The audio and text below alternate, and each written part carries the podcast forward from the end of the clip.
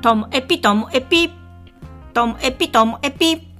面白から真面目までサクッと聞ける独り言ラジオともエピ。こんにちは。皆さんお元気でしょうか？まあ、今日はですね、ちょっとこう、しんみりもするような話なんですけども、えっと、昨日10月29日が、あの、前にもこの中でお話ししたことあるんですが、私のこう、恩師、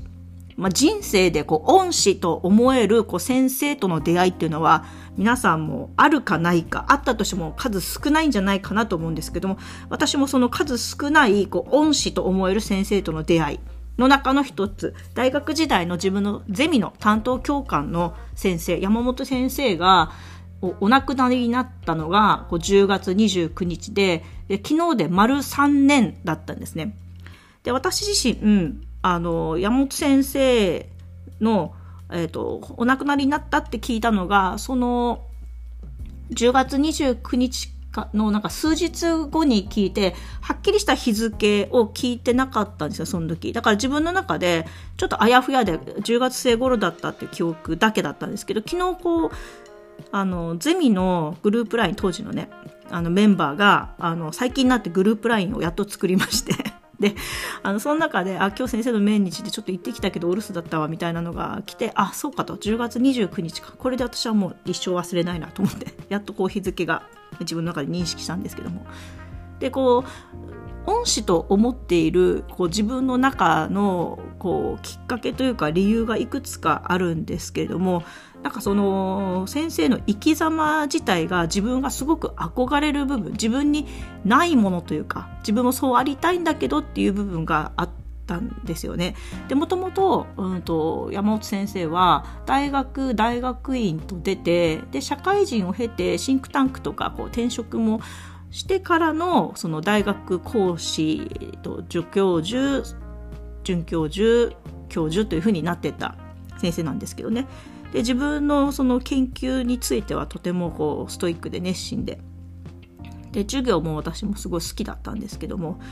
でなんかその先生とゼミに入って先生と一緒にいるとすごく感じるのはこう周りからどこどう思われるかっていうよりも自分がどうありたいかっていうのがすごくあのそっちの方に振っていてであとはでも自分が大事にしているものはそこは貫くし大切にしている人は大切にしたいしみたいなすごくはっきりしている先生だったんですよね。で私たちのこともすごく可愛がってくれたしあの先生と学生っていうよりもなんかやっぱ社会人からあの先生になった方だったのでそれよりもっと近いこう一大人としてのこう付き合いっていうのもなんかできたなっていうのが良かったんですけどで自分の中にはもともと八方美人というかなんだろう周りの人と可能な限り仲良くしたいなとかうまくやっていきたいなっていう気持ちがあったりとかなんかこのメンバーでみんなでこう盛り上げていきたいな今でもそうなんですけどそういう気持ちがある一方でも譲れないところもあんだよなっていう時にその時に山本先生のことを思い出して、まあ、そうだと。貫く時はこう貫かなきゃいけないんだと。周りからの評価よりも大事なものってあるよねとか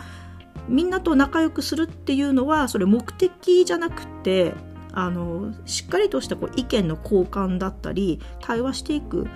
ベースであってそれが最終目的じゃないよねとかっていうなんか自分の原点にこう原点っておかしいですけどなんか自分をぐっとこう自分の本来のこう目的の方に導いてくれるというかなんかそういう存在なんですよね。だからなんかそういう意味であの昨日その命日っていうことを思い出して、